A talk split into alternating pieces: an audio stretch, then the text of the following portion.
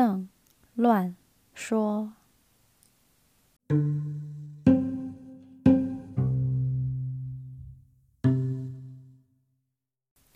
那为什么想要讲这个呢？是因为最近在社交媒体上，嗯，看到越来越多的人在做各种各样自己觉得很有趣的事情，有他们的正业，有他们的副业，或者在某一个领域，嗯，做得很好，嗯，在变成一个专家的路上。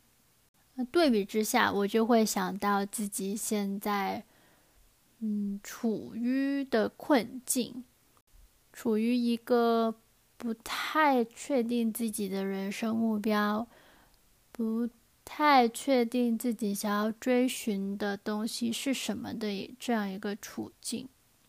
所以在接触这么多这些来自外界的信息之下，我就开始。焦虑，感到 overwhelmed，不知所措，害怕自己的人生了无成就，没有办法像这些很多比我小或者和我同龄的人那样子过着精彩还有有意义的人生。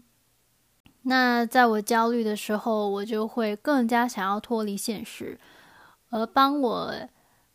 脱离现实的办法就是去接触更多的社交媒体，这样子就变成了一个死循环。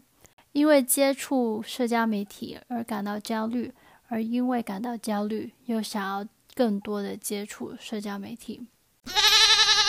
所以我想了一下，也综合了一些我听过的建议，可以去应对 overwhelmed。嗯，不知所措，还有焦虑的其中两个办法是，嗯，一个是要对内，一个是对外。那对外呢，就是要减少接触社交媒体。有一个小贴士是在睡觉之前的一个小时之内不要碰手机，最好可以把手机关掉。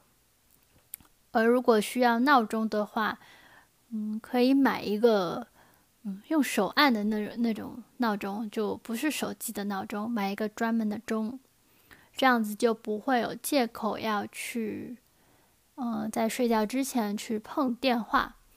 这个我偶尔有在尝试，但是好像百分之九十，呃，都没有成功。所以另外一个我觉得很重要的，就是要对内。嗯，对内其实有很多方法去和自己对话啊，去嗯写日记啊，就各种各样的办法可以嗯呃帮自己找到内心的平衡吧。我有一个有稍微坚持的一件事，就是嗯练习感恩，练习感恩。就是可以通过在你的脑海里面想，或者也可以写出来。每天三件你感恩的事情，这可以是很小的事情，例如我的初中朋友给我发来了一个问候，或者是今天我提早十分钟干完我原本预计要。一个小时做的事情，还有，嗯，今天我吃了三顿饭，这些对我来说都是可以感恩的时刻。